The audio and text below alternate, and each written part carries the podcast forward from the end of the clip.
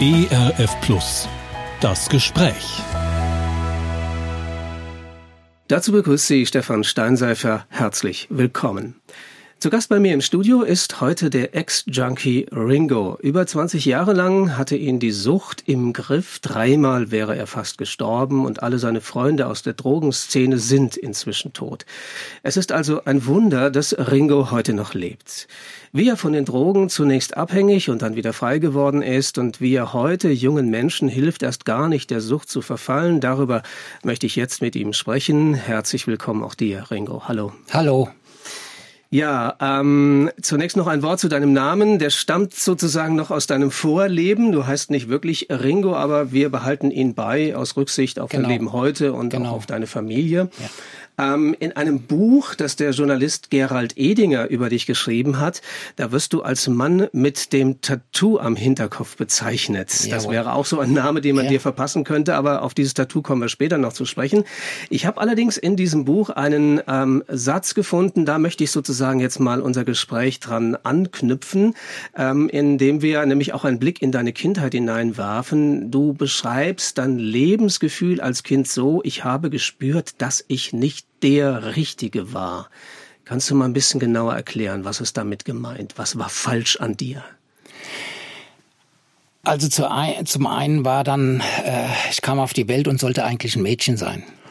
Und äh, bin dann nach Hause gekommen und äh, bin dann in einem Korb ins, ins Schlafzimmer gestellt worden und das ist mir immer wieder erzählt worden. Und dann kam mein Bruder und hat zu mir gesagt, wann geht denn der wieder äh, nach Hause? Also die Familie hat sich eigentlich auf ein Mädchen konzentriert. Mhm, ja. Weil es schon einen Jungen gab. Jetzt sollte der Abwechslung ja, genau, ein Mädchen da genau, sein. Genau, so, so ja. sieht es aus. Mhm. Und ähm, bin dann auch drei Jahre lang bis zum Kindergarten als Mädchen angezogen worden, habe ganz lange Haare gehabt und äh, habe dann dieses, dieses erste Makel halt an mir gehabt. Mhm. Ja. Hast du dich auch äh, als Mädchen gefühlt oder weißt du, also drei Jahre ist natürlich ja. ein schwieriges Alter, ob man sich noch dran erinnern ja. kann, weißt ja. du das noch? Irgendwie? Also ich habe mich nicht, das kann ich gar nicht mehr vom Gefühl her sagen, mhm. nur äh, von den Bildern her äh, die ich von meiner Kindheit habe, ist es halt, äh, dass ich da so eine tolle hatte und lange Haare hatte mhm. und halt auch wie ein Mädchen angezogen worden ja. bin. Bin dann in den Kindergarten gekommen und dann waren die Haare ab und dann musste ich Junge sein. Ne? Also da solltest du plötzlich ein, ein Junge sein. Wieso genau. das ausgerechnet? Ja, also weil das die anderen dann gemerkt haben, das ist gar kein Mädchen oder? Nein, das ist dann von, von zu Hause so, mhm. so gewesen. Ja. Ne? Es ist einfach äh, ein Mosaikstein, der zu dem geführt hat, dass ich vielleicht an, äh, an diesen Weg gekommen bin, mhm. wo ich dann äh, mir gesagt habe, ja, jetzt was anderes. Ne? Mhm. Mhm. Bin dann in die Schule gekommen nach den drei Jahren und dann kam das zweite Makel. Ich war Linkshänder. Mhm. Und damals zu der Zeit war Linkshänder, war die linke Hand die schlechte Hand. Echt? Und also da wurde man doch umtrainiert, wenn umtrainiert, ich das richtig weiß. Genau, genau. da musste ich die mhm. Hand vorhalten und dann ja. habe ich auf die Hand gehauen Echt? bekommen, ja. Und was ist dann passiert?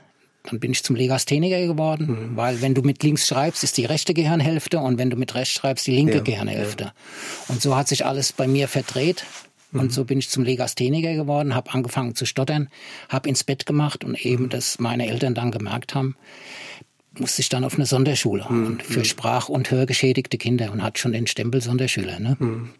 Das heißt, ähm, ja, man kann sagen, ähm, du warst ein sehr in jeder Hinsicht verstört, also nicht ursprünglich gestörtes Kind, sondern Nein. ein Kind, das von außen gewissermaßen verstört worden ist. Genau. Kann man das so sagen? Genau. Ja. Das, äh, ich glaube, dass äh, an mir rumgezerrt worden ist und daraus aus diesem Mosaikstein halt im Nachhinein dieses Bild mhm. geworden ist. Ja. ja dass ich halt auch, und dann bin ich zu einer Zeit ge äh, groß geworden, Flower Power Zeit, Hippie Zeit, mhm. Äh, Janis Joplin, lebe schnell, lebe intensiv und sterbe jung. Ne? Das, das war unser, unser Motto. Also in den 70er Jahren war das, oder? Genau, war das 60er, genau. 70er Jahre? 70er Jahre, mhm. genau. Ja, also das war die Zeit ja, deiner Kindheit. Genau. Und in dem Ort, in dem ich groß geworden bin, da waren wir äh, zwischen 35 und 40 Leute und da ist heute keiner mehr am Leben davon. Mhm. Die sind alle an, entweder an einer Überdosis, an HIV oder Beschaffungskriminalität oder, oder, oder gestorben. Ne? Also die haben alle dann letztlich auch eine ähnliche Karriere, gehabt, in Anführungszeichen, ja. Oder Entwicklung ja. genommen, wie du die genommen hast. Man muss sich vorstellen, in diesem Freundeskreis, in dem ich halt war, die hatten dann ältere Brüder und die älteren Brüder waren schon drauf gewesen. Mhm. Erst äh, waren es ja die Gammler und dann waren es die Hippie. Ja. ja. Und so hat sich das dann fortgeführt in, in, in diesen Kreisen, mhm. ne, in unseren Kreisen. Ne? Und äh, ich habe dann angefangen, das erste Mal Drogen zu nehmen. Da war ich zwölf. Und mhm. ich habe angefangen mit der Zigarette.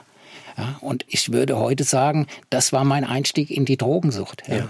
Weil äh, von dem Zigarettenrauchen zum Haschischrauchen ist es dieselbe Bewegung mhm. und derselbe Schritt. Ja. Also Zigarette heißt zunächst mal normale Zigarette. Normale das war noch Zigarette. keine Und dann Droge. kam die gedrehte Zigarette mhm. mit, mit Haschisch drin und dann mhm. hat sich das dann so weiter gesteigert. Ja. Ne? Ähm, hast du damals schon irgendwas damit verbunden? Also die Frage ist ja immer, warum ähm, äh, äh, fängt jemand an mit Rauchen, mit Haschisch und dergleichen mehr? Ähm, was hat es dir bedeutet, das zu machen? War das ein Mitmachen, weil es alle tun oder was steckte für dich da drin?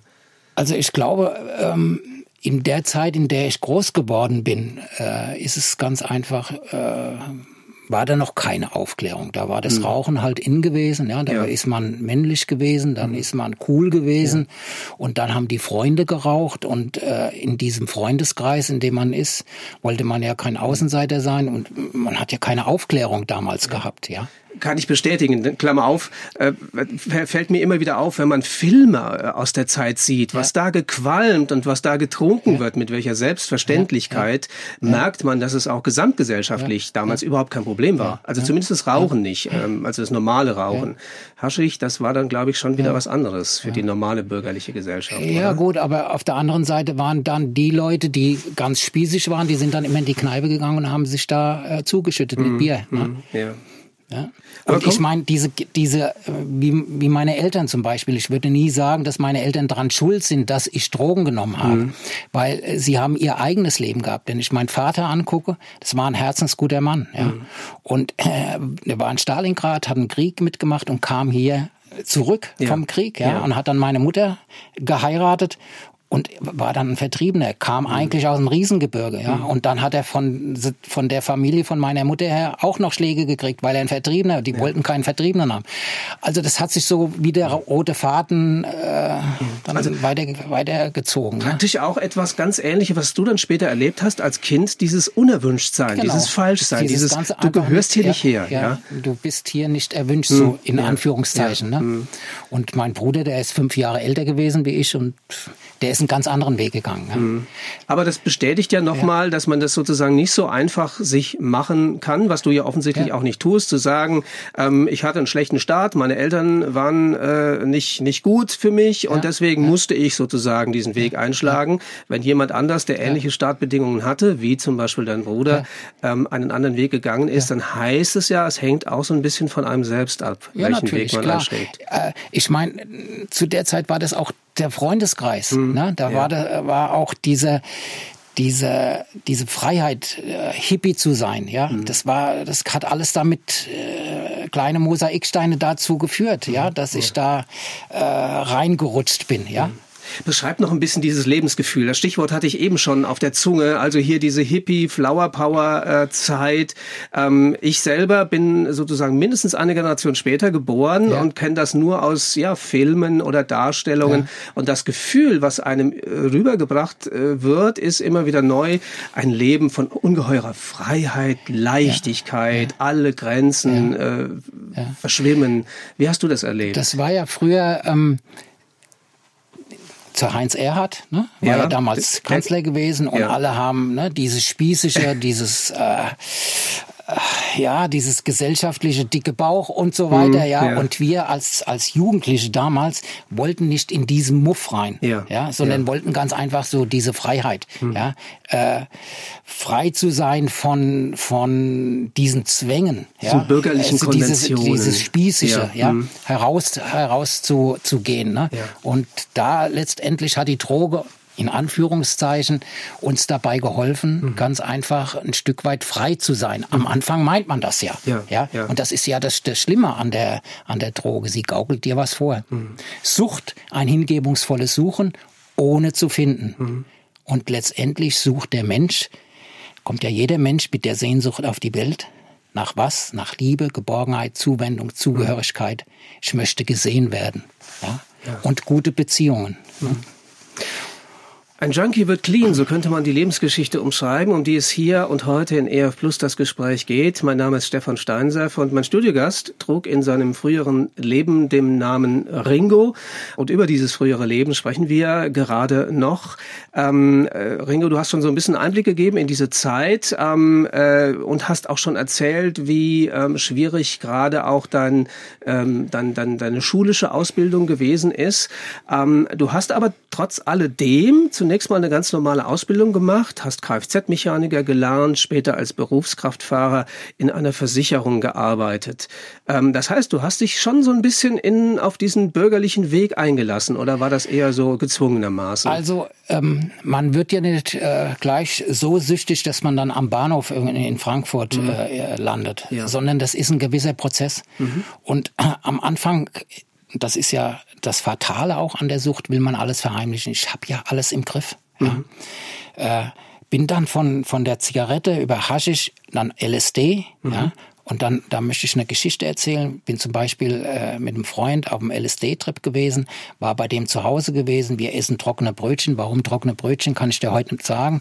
Dann fallen die Krümel runter. Dann wollte er in die Küche gehen, wollte was zu trinken kaufen, springt äh, äh zu trinken holen, springt von der Couch und meint, er springt dann in ein Glas und schreit darum, mhm. überall blute ich ja. und springt aus dem Fenster raus und hat sich beide Beine gebrochen. Mhm. Ja, und ähm, er hat dann Glück gehabt, er kam dann in die, in die Psychiatrie, ja, mhm. und äh, ist dann da runtergeholt worden von seinem Trip. Und äh, ich denke, letztendlich dieses ist ja diese Sucht ist ja ein Prozess. Mhm. Und dann hat er das nicht mehr gelangt oder er hat mir nicht mehr gelangt und dann von meinem besten Freund, dem seine Mutter, die war krebsabhängig, die hat Morphium bekommen. Mhm. Und da haben wir das Morphium genommen und haben das ausgetauscht, haben Wasser in, in ihre Ampulle gemacht und Boah. wir haben uns äh, das Morphium gedrückt und mhm. der hat die, mir die Nadel in den Arm und hat abgedrückt. Und zu dem Zeitpunkt, als, als er abgedrückt hat, war ich süchtig gewesen, mhm. weil ich gedacht habe, genau das ist das, was du für dich gesucht hast. Mhm. Ja? Mhm. Es kann dich nichts mehr berühren, ja. kann dich gar nicht mehr irgendwie nichts kann dich tangieren. Du bist in so einer Käseglocke drin vom Gefühl her stehst du überall. Mhm. Und dann ähm, ist man ja nicht gleich irgendwie am Bahnhof, ja, sondern ja. dann habe ich die Ausbildung gemacht. Ne? Also das war mit, alles mit parallel Ach, sozusagen. Ja, ja, Parallelwelt mhm. mit Ach und Krach. Ne? Und dann habe ich äh, so als als Fahrer dann in der Versicherung gearbeitet und, äh, also du hast die Führungskräfte durch die Gegend chauffiert, so genau, war das, glaube ich. Ja. ja. und war dann nachher so äh, geistesabwesend, dass sie mich dann da äh, entlassen haben. Hm, ne? Hm. Also irgendwann weil das hat man es gemerkt. Immer, ja. Weil das dann hm. immer mehr geworden ja, ist. Und dann am Anfang ist es, dass du mal in der Woche drückst, also deinen Schuss machst, mhm. dann mal mitten in der Woche, dann am Wochenende. Und dann irgendwann kommt es dann, dass du im Bett liegst und hast deinen Entzug. Mhm. Was heißt das? Also wenn du keinen Stoff keinen hast Stoff hast kannst, und dann ja. ein Turkey, du hast zum Beispiel ein Turkey, ja. Du Was hast ist ein Turkey? Klingt nach einem Vogel oder sowas. Ein Turkey heißt, du hast deinen Entzug. Das ja. ist in der in der Szene äh, ist es so der Ausdruck. Ich habe einen Turkey. Ja. Und dann hast du eben einen Affen im Genick sitzen. Ne? Also das ist auch ein Ausdruck für Entzug. Mhm. Ich habe einen Affen im Genick sitzen. Ja. ja. Das heißt dann, du hast wie bei einer schweren Grippe äh, hast du Gliederschmerzen. Mhm. Du musst dich übergeben ja. Du hast Durchfall, du hast Schüttelfrost und dann sagt dir die Droge und der Kopf, jetzt seh mal zu, wo du dein Geld herkriegst. Mhm. Mhm. Also hat Sucht immer was mit Beziehung zu tun. Die Sucht übernimmt die Beziehung in deinem Leben. Du die kannst, gibt dir die Befehle sozusagen. Du kannst ja. nicht mehr sagen, mhm. ach, heute ist tolles Wetter, heute gehe ich ins Schwimmbad im Sommer. Ja. Oder im Winter sag, oh, ich gehe irgendwo hin, Schlitten fahren oder was weiß ich. Nee, dann sagt dir die, die Sucht, du musst jetzt Geld aufmachen und mhm. du musst die Drogen kaufen, weil du deinen Entzug, äh, deine, dein Turkey oder deinen Affen mhm. wegdrücken musst. ja. ja. ja. Und äh, ich meine, die Alternative wäre ja rein logisch betrachtet. Ja. Also diese äh, nochmal zurück. Das ist der körperliche Entzug. Ja, ja, ja gut. Und, aber die Psyche ist ja, äh, das ist ja das eigentlich, was was die Sucht ausmacht. Ja, diese Sehnsucht, die dahinter steht. Genau, ja. diese hm. diese psychische äh, Sucht ganz einfach immer wieder diesen Stoff zu haben, immer mhm. wieder dieses Gefühl des ersten Druckes zu haben, des mhm. ersten Mal zu haben. Und das wird dann immer mehr. Mhm. Und umso mehr du nimmst, umso leerer wirst du innerlich. Umso mehr spürst du deinen Lebens, Lebensschmerz, mhm. ja. Also es ist immer nur sozusagen äh, kurzzeitig dieses Hochgefühl oder kann man sagen Glücksgefühl, was so eine Droge vermittelt? Glücksgefühl, ja. Ja, ja also ja. Ein, ein, ein Glücksgefühl, ja. dass man durch nichts anderes in dieser, dieser Intensität genau. bekommt. So genau. habe ich das verstanden. Sucht, ein hingebungsvolles Suchen, ohne zu finden. Hm. Ja? Also ohne dauerhaft zu finden. Ohne also, dauerhaft also zu finden, genau. Kurzzeitig immer hat man ja dieses Gefühl. Ja. Und du willst immer wieder dieses Gefühl haben. Und mm, immer mm. wieder möchtest du diesen, ja, dieses Gefühl haben, dass dich nichts berühren kann, ja, dass ja, alles egal ist, mhm. ja. Alles ist gut. Alles ist gut, genau. Ja. Eine Frage, die ich eben stellen wollte, die ich eben, äh, die ich vorhin schon bei der ähm, ähm LSD-Geschichte auf der Zunge hatte. Es ist ja nicht so, dass du das nicht gesehen hättest, was die Droge anrichtet. Also sozusagen ähm, diese Kehrseite dieses Glücksgefühls. Also Stichwort LSD. Es, ja. es führt dich in eine, so stelle ich es mir vor, äh, auf eine Reise. Auf eine Reise. Genau. Zunächst mal in eine tolle, wunderbare Wohlfühlwelt. Dann siehst du aber, was mit deinem Freund passiert, dass diese Welt plötzlich ganz ganz schnell auch Risse bekommen kann und ganz bedrohlich wirken kann. Das wäre ja doch dann eigentlich der Augenblick, wo man sagen könnte, nee, aber das, das will ich nicht. Das spaltest du von dir ab und sagst, äh, bei mir passiert das nicht. Echt? Ja. Ich werde oder, nie aus dem Fenster springen oder, oder so irgendwas. Freund, ja. wenn du äh, ich habe einen Freund gesehen, der an einer Überdosis verreckt ist, mhm. ja, das passiert mir nicht. Ja. ja. Das ist ja das Fatale an der Droge, mhm. ja, mhm. weil du immer noch meinst, alles im Griff zu haben. Ja. Und das Schlimme ist, bei mir hat es zehn Jahre vielleicht gedauert, bis ich mir selbst eingestanden habe, ich komme von der Droge nicht los. Ja, die Droge ja, hat mich im, mich Griff, im Griff, genau. Um, ja. ja. Ich will nochmal auf das Stichwort Beziehungen zurückkommen. Ähm, du hast gesagt, sozusagen, deine, deine eigentliche Beziehung äh, war dann irgendwann die Droge oder ja. die Sucht, ja. wie man es nennen will.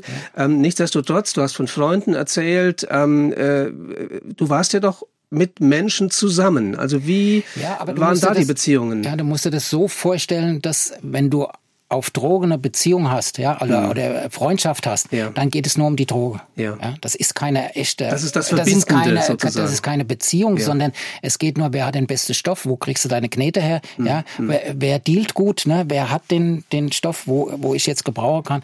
Um solche Sachen geht es, ja. Du hast eben schon gesagt, ähm, äh, wo kriege ich das Geld für die nächste Droge her? Ähm, da reden wir jetzt nicht mal eben von 10 Euro oder so, sondern das sind gewaltige Summen, ja. die man da aufbringen also muss. Also am Anfang ist es so, dass du äh, deiner Familie beklaust, mhm. ja? dann Verwandte, Bekannte. Ja? Wenn die dich dann irgend oder wenn die mich dann irgendwann gesehen haben, haben sie mich schon gar nicht mehr in die Wohnung gelassen. Mhm. Nachher zum Schluss haben bei meinen Eltern äh, war alles abgeschlossen. Ich konnte dann nur noch in der Küche ja.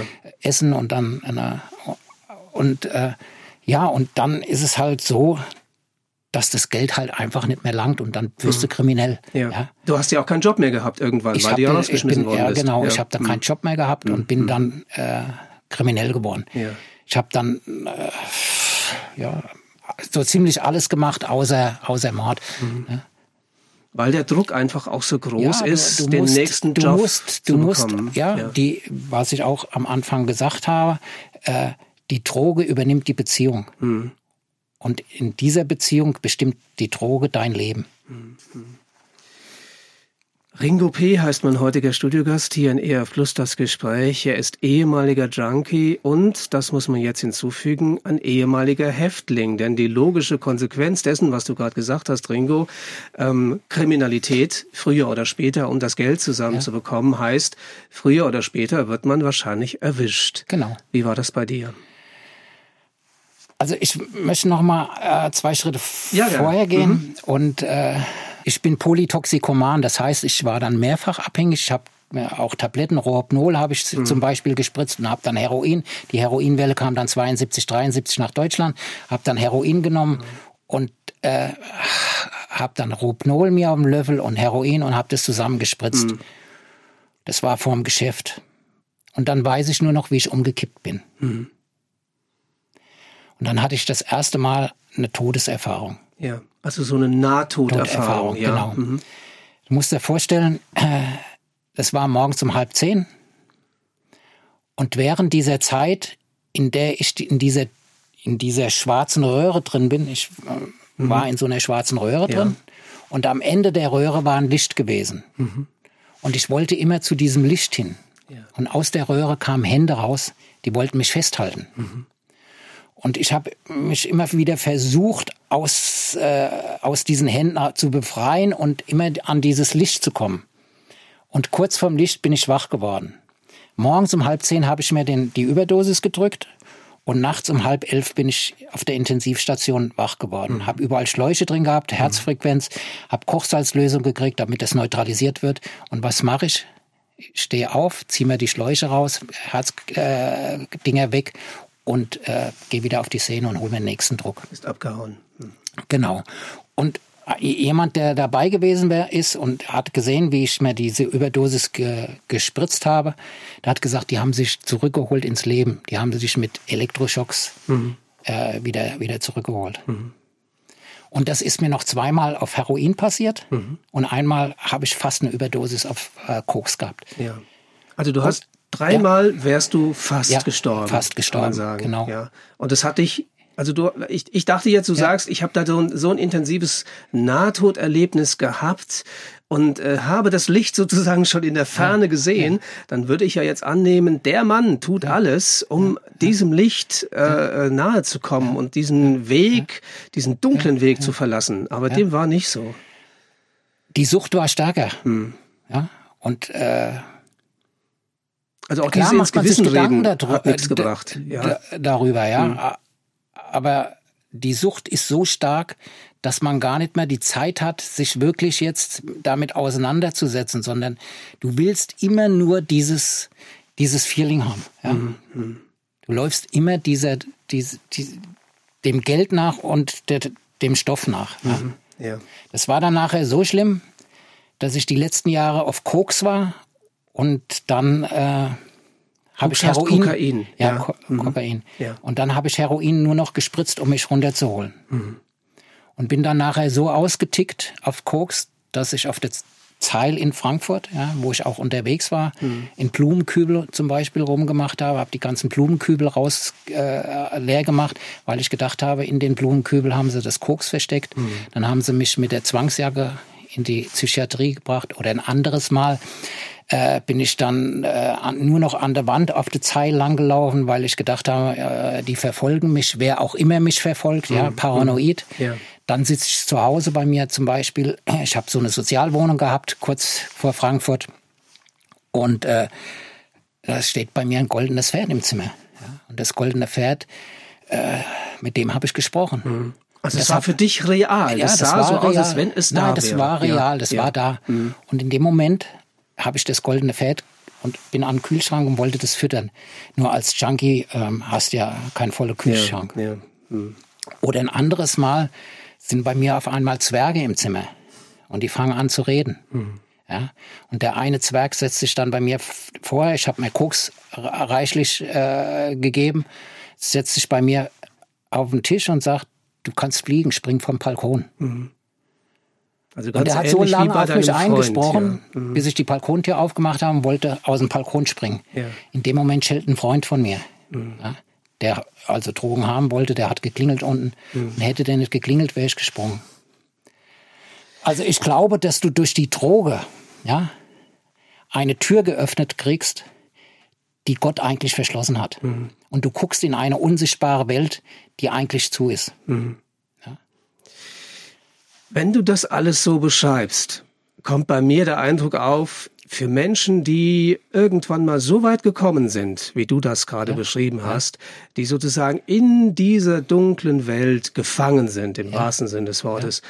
die sind rettungslos verloren. Für die gibt es keine Hoffnung. Also die, die, erreicht man zumindest von außen überhaupt nicht mehr, oder? Wie würdest du das sagen?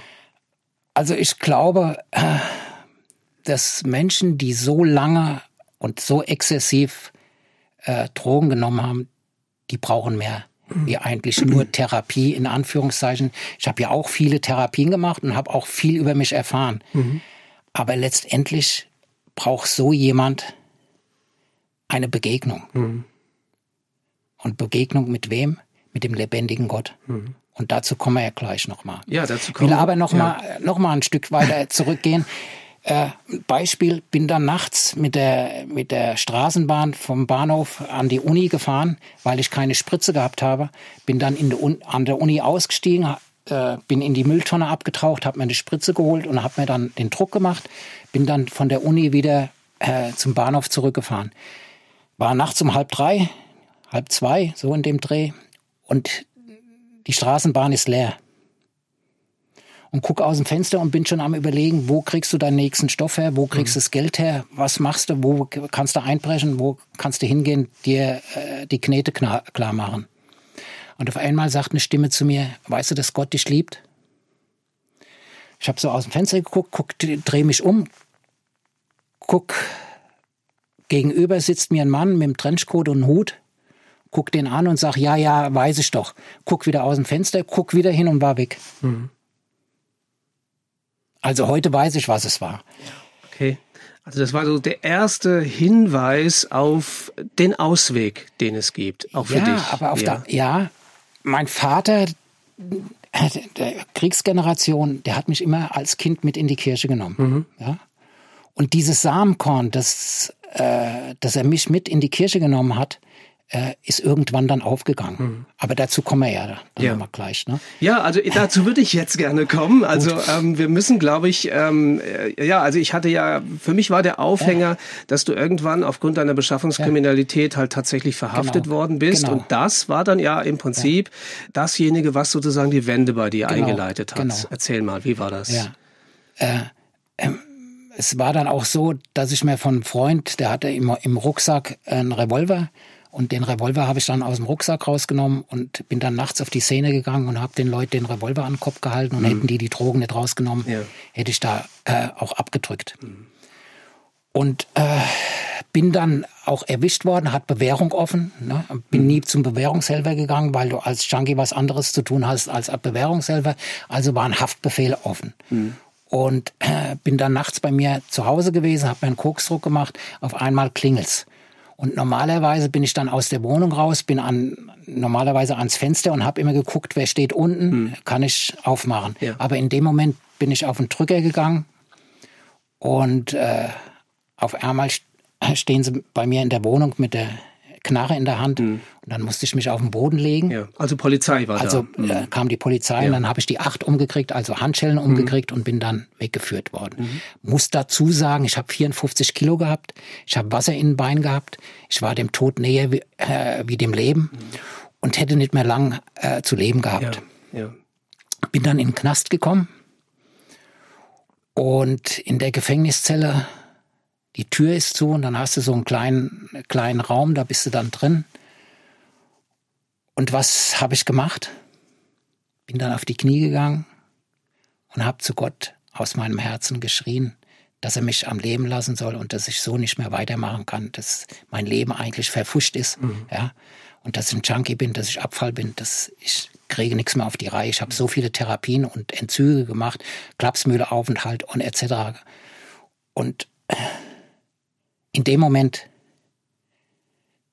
kam Gott ins, bei mir in die Zelle. Mhm. In dem Moment war so ein Frieden, so eine Atmosphäre, das kann man in Worte gar nicht fassen. Ich bin so erfüllt worden von der Liebe Gottes, dass ich mich auf den Boden hinlegen musste, weil das so schön war. Mhm. Ja. Und in dem Moment habe ich gemerkt, wie mir die, dieser lebendige Gott, Jesus Christus, begegnet ist. Er hat mein Leben praktisch wieder eine Würde gegeben, mhm. einen Sinn gegeben. Und wie lange das gedauert hat, weiß ich nicht. Wie viele Minuten oder Sekunden oder ich weiß es nicht. Dann bin ich auf die Pritsche. Nächsten Tag sollte ich verlegt werden, weil sie gedacht haben, mir steigt das Wasser mhm. von, der, äh, von den Beinen in die Lunge. Ja. Und dann bin ich morgens aufgestanden, das Wasser war weg. Ich habe keinen Entzug gehabt zu dieser Zeit. Und seit dem Zeitpunkt bin ich clean. Mhm. Am 17.01. Ja. waren es 30 Jahre her. Mhm. mhm. Und seit dieser Zeit bin ich clean. Und ähm, das war ich, wie eine zweite Geburt, kann man sagen, ja, oder? Es ist reine Gnade, dass ich mhm. hier stehen darf, dass ich auch noch ein Interview geben kann, mhm. dass ich einigermaßen klar in der Birne bin. Ja. aber die Droge hat mich auch gezeichnet. Ja. Ich bin also schwerbehindert, habe äh, verschiedene Krankheiten. Ich habe eine komplexe äh, posttraumatische Belastungsstörung, ich habe eine Affektstörung und mhm. eine emotionale Persönlichkeitsstörung. Aber trotz allem weiß ich, wer bin ich. Mhm. Ja? Und ich hatte viel Zeit dann auch im Knast, darüber mir Gedanken zu machen. Wer bin, bin ich so ein so ein Abfall-Junkie oder ja. so. Also Junk heißt ja Abfall, Abfall genau. eigentlich. Genau. Ja, das kennen viele aus dem Bereich E-Mails. Das genau. sind Mails, die man genau. gleich in die Tonne klopft oder genau. gar nicht erst haben will. Ja. Und da, ich bin dazu gekommen und Gott hat mir gesagt, fürchte dich nicht, du bist mein Kind. Ja. Und ich darf ein Kind Gottes sein. Mhm. Ich darf sein, wie ich bin.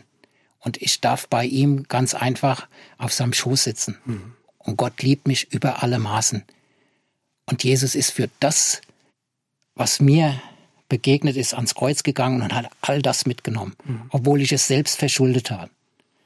Gnade über Gnade hat mich erreicht. Und mhm. das ist das Schöne. Wie ging es danach mit dir weiter? Also das eine ist dieses unglaublich intensive ja. Erlebnis ja. und auch eine körperliche Heilung, ja. kann man sagen. Also, dass du diesen, diese, diese üblichen Entzugserscheinungen nicht gehabt hast und dass die Sache mit dem Wasser ähm, äh, ja, weg war. Weg war genau. genau. Ich meine, du warst ja zunächst mal noch im Gefängnis. Genau. Musstest vielleicht deine Zeit da absitzen. Also, Wie ging es mit genau. dir weiter? Ich bin dann auf einen 63er, 64er Paragraph rausgekommen, 63 Therapie statt Strafe und mhm. ich bin dann von einem Psychiater untersucht worden. Der hat mit einer auf alle Tateinheiten äh, zurzeit äh, nicht zurechnungsfähig, weil ich unter Drogen stand, mhm. gegeben und bin dann in eine Therapie gekommen und habe dann von, vom Knast aus geschrieben, dass mir halt der, der Glaube sehr wichtig ist und die haben das abgetan in der Therapie, als wäre das äh, Gott so ein Außerirdischer. Mhm. Also eine weitere und, Halluzination genau, sozusagen. Oder und bin sowas, dann ja. äh, zum Schluss gekommen, dass ich nach sechs Wochen abgebrochen habe, mhm. die Therapie. Also bis zunächst in eine normale Therapie ja. rein, kann man sagen. Ja, in eine ja, normale Therapie. Die mhm. habe ich abgebrochen, weil äh, so konnte ich nicht äh, leben. Ich mhm. konnte auch in dem Haus nicht beten, da waren so viele Geister irgendwie, dass ich gar nicht dazu kam, irgendwie zu beten und bin dann von da aus äh, nach Hannover. Und dann bin ich ausgestiegen in Hannover und da war eine Evangelisation und da kam dann einer auf mich zu und der hat gesagt, du, wir haben eine Evangelisation, so und so sieht es aus.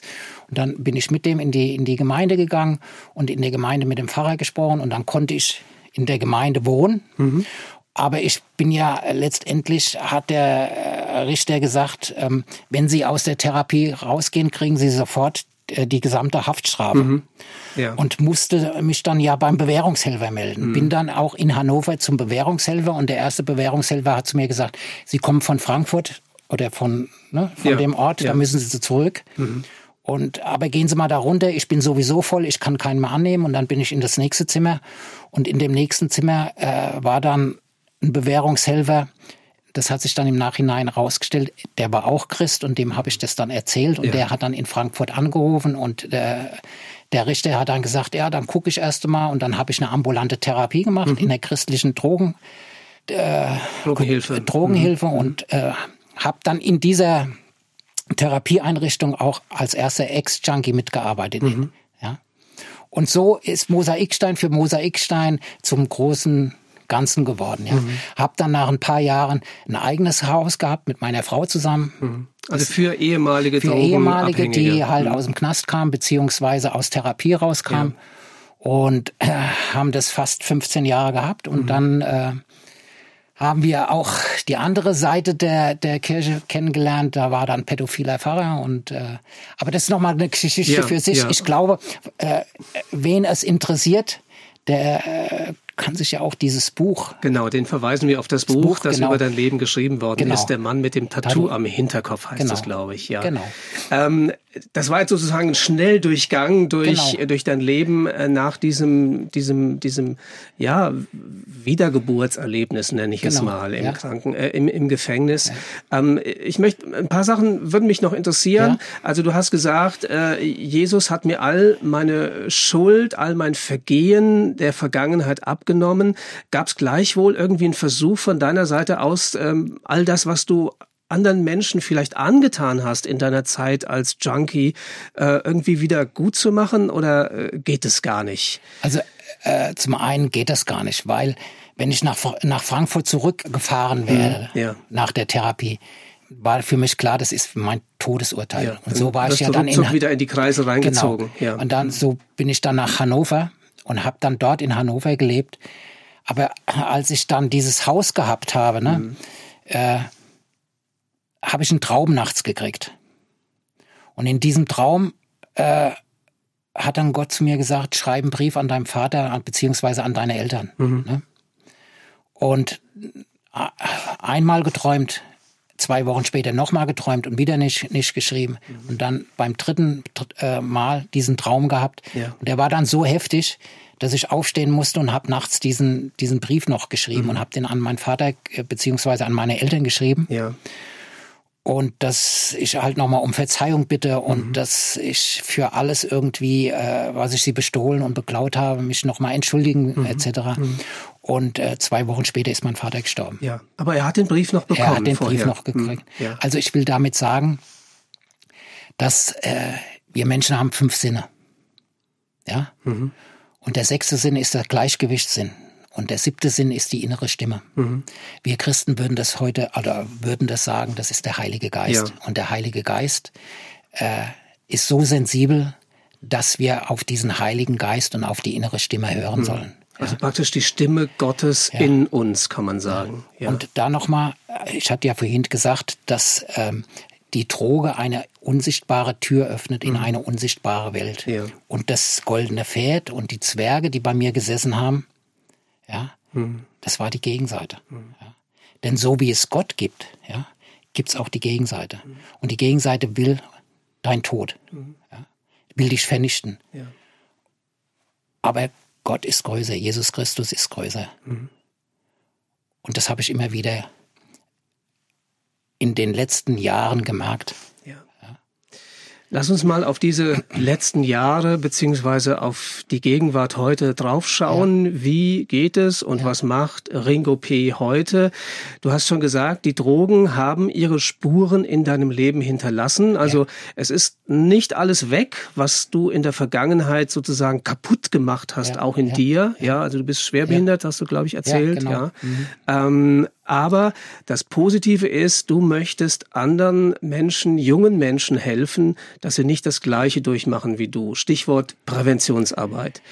Ähm, genau, ich bin, wie läuft das? Ich bin äh, am Hochrhein in, äh, in der Nähe äh, von der Schweizer Grenze, mhm. wohne ich mit meiner Frau zusammen und mit meinen Töchtern und äh, gehe da mit der, äh, mit der Polizei zusammen vom Hochrhein mhm. in die Schulen und ja. macht dort Präventionsarbeit. Ja, also mit und deinem Anfang, ehemaligen Feind kann man genau, sagen, mit gehst dem du jetzt in die Schule. Genau, ja. gehe ich heute in die Schule und mhm. das äh, hat schon ganz gewissen Geschmäckle, sagt ja. man. Ne? Ja. Und ähm, am Anfang ist es dann so, dass äh, die Polizei ihre Präventionsarbeit macht und dann äh, danach komme ich dann mit meiner Geschichte und erzähle dann meine Geschichte. Mhm. Und das musst du dir vorstellen, äh, wenn ich dann meine Geschichte erzähle, da kannst du eine Stecknadel fallen hören. Ja. So hängen die Jugendlichen an meine Lippen. Mhm. mhm. Und äh, ich glaube, dass die Jugendlichen und dass wir als Christen den Auftrag haben, den Glauben ganz einfach weiterzugeben. Mhm. Und viele sagen mir dann, ja, so wie du das erzählst, haben wir noch nie irgendwie gehört, dass das, äh, dass, dass, dass der Glaube so spannend mhm. sein kann. Also das ist ein wesentliches Element deiner Präventionsarbeit genau, vom Glauben Leben zu erzählen. Genau, ja. das ist mein Leben, meine meine Erfahrung, die ich gemacht habe mhm. und äh, was anderes kann ich ja gar nicht erzählen, ja. Mhm. Und darum denke ich, Menschen, die so eine Vergangenheit wie ich habe, ja, äh, und die Menschen, die sind ja so kaputt. Mhm. Und ich glaube, dass gerade Junkies, die so lange drauf sind, mehr brauchen wie Therapie. Ja. ja? Sie brauchen ein Wunder. Ein mhm. Wunder wie bei mir. Ja. ja. Ein Wunder, dass der lebendige Gott ihnen begegnet. Mhm. Ja. Und äh, das wünsche ich jedem. Und das wünsche ich auch den Jugendlichen, ihnen ganz einfach klar zu machen, halt, Moment, Drogen können mein Leben auf eine ganz schiefe Bahn mhm. bringen. Mhm. Und ich weiß nicht, wer das gesagt hat, ich glaube, Udo Lindenberg hat mal gesagt, die beste Droge ist der klare Kopf. Mhm. Ja. Und das sage ich den Jugendlichen auch. Mhm. Drogen lösen keine Probleme. Sie lösen Ehen auf, sie lösen Arbeitsverhältnisse auf, sie lösen Beziehungen auf, aber keine Probleme. Ja. Ja.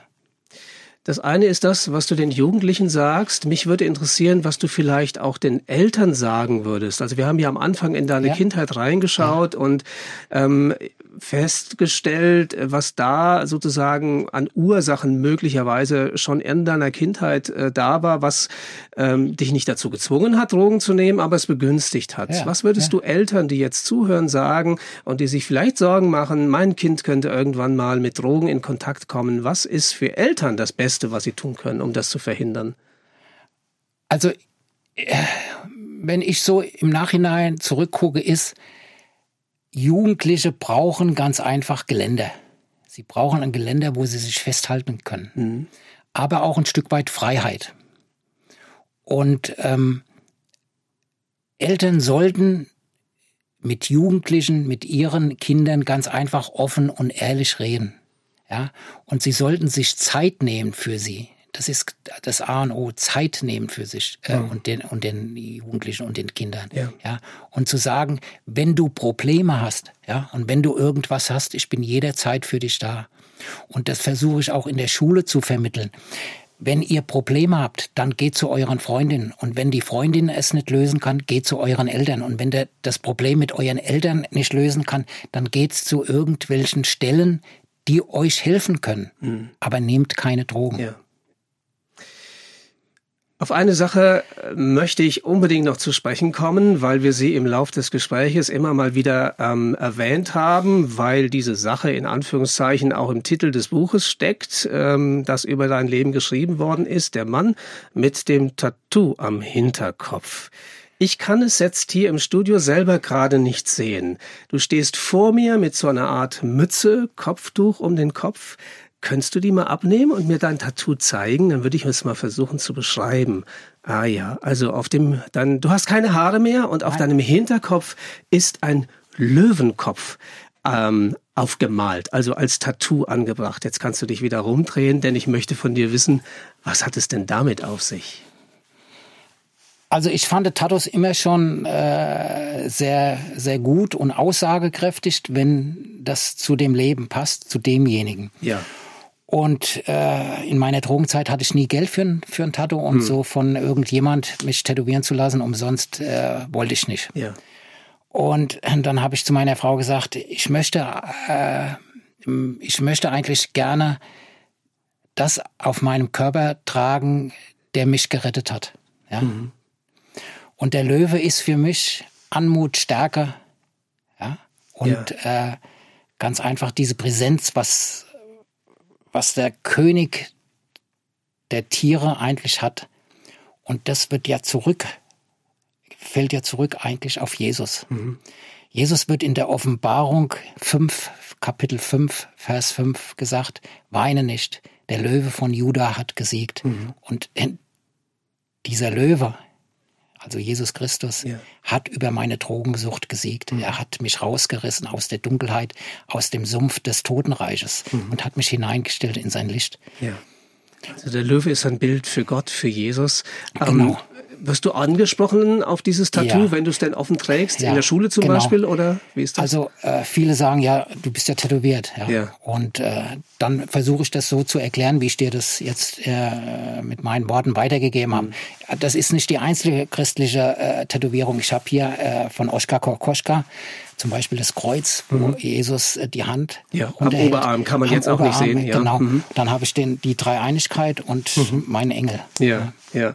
Also ich äh, habe christliche Symbole, mhm. weil ich damit dann auch äh, äh, zum, äh, ins Gespräch komme mhm. mit Menschen. Ja. Ne?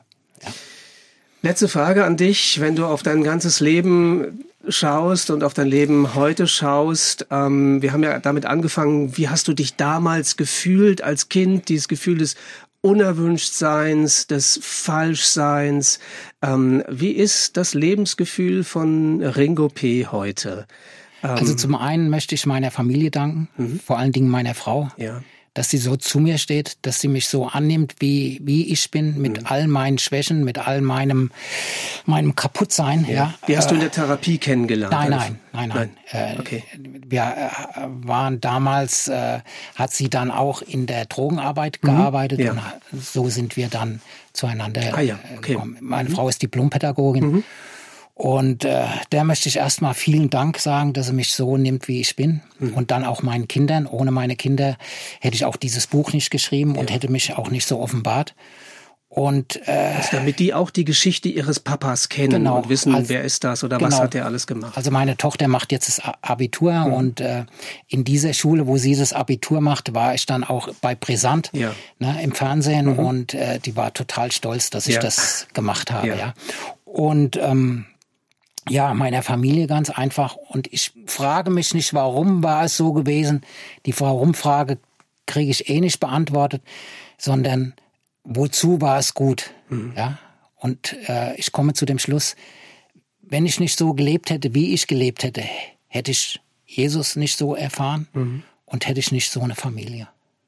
Und letztendlich bin ich wirklich dankbar, dass ich hier jetzt auch so stehen darf, mhm. ja, so einigermaßen noch klar im Kopf, ja, und erzählen kann, ja. äh, wie mich Gott gerettet hat. Das war EF Plus das Gespräch heute mit dem Ex-Junkie Ringo. Ich danke dir sehr, dass du uns so einen eindrücklichen Einblick in dein persönliches Leben gegeben hast, was es heißt, Drogen zu nehmen, was es heißt, von Drogen frei zu werden. Ähm, und ich wünsche dir viel Segen für dich persönlich, viel Kraft auch, was deine gesundheitliche Situation angeht, viel Segen für deine Familie und deine Präventionsarbeit. Gott mit dir. Dankeschön. Ja, die Redaktion dieser Sendung hatten Sebastian Ronkall und Simone Nickel. In der Technik war Jan Werner. Mein Name ist Stefan Steinsäffer. Ich bedanke mich auch bei Ihnen zu Hause fürs Zuhören und wünsche auch Ihnen Gottes Segen und seine Bewahrung. Behüt Sie Gott. Das Gespräch. Mehr auf erfplus.de oder im Digitalradio DAB+. Hören Sie ERF. Gutes im Radio.